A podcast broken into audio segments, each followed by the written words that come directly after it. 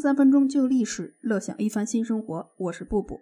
为什么赫赫有名的李广将军到死都不能够封侯呢？李广将军本人具有着良好的先天封侯的条件，天生资质高，力大无穷，可以与兽搏斗，可以手持弓箭射死老虎，在边疆也有着飞将军的名称。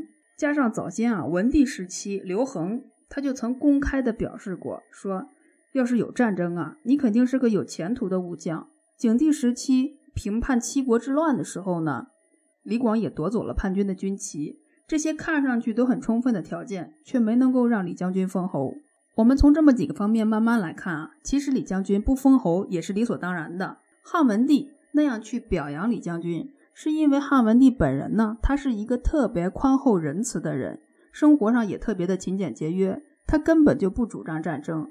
再说他那个时候啊，也打不起仗，没有钱。到了景帝时期呢。稍微能够吃饱饭了，心中也有了尊儒的苗头。这样的景帝刘启认为啊，李将军这样的人在战场上杀进杀出，作为一个将领，你这种打法有点太肉搏战了，你也太不爱惜自己的生命了。当然，还有另外一层原因了。虽然在平定七国之乱的时候，李广夺了叛军的军旗，可当时呢，主要有两支平叛的部队，其中一支是梁王刘武带领的，他是刘启的亲弟弟，是太后喜欢的小儿子。另外一支部队呢，是不太好驯服的周亚夫带领的，也就是后来那位一不小心把自己饿死在大牢里的周亚夫。平乱的时候啊，中间稍微有点差池。李将军他拿了梁王给的军令，去夺了叛军的军旗，而实际上李广呢，他是属于周亚夫的部下。功劳到底属于哪边，有点说不清楚。而刘启在这次战中之后呢，和梁王又有了一点点小的摩擦。太后她在这个时候老是想着，景帝你可不可以把皇帝的位子让给你的弟弟刘武坐一坐呀？景帝肯定不太舒服。在这里面啊，李广就有一点被故意遗忘的感觉。他一介武夫，根本搞不明白其中的头绪。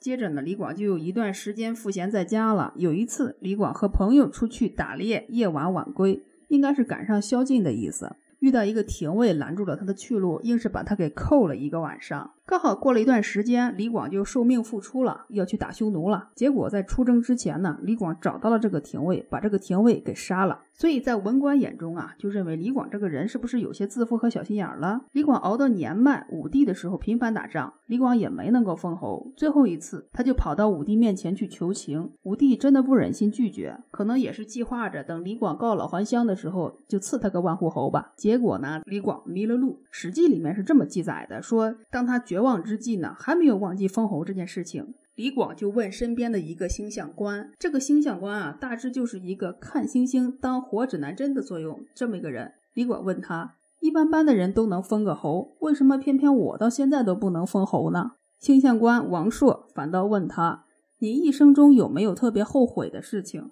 李广说，有啊，我特别后悔那次把匈奴的八百来号人给诱降了，诱降之后呢，又用欺诈的方法把他们给杀掉了。这个看星象的王朔就说呀。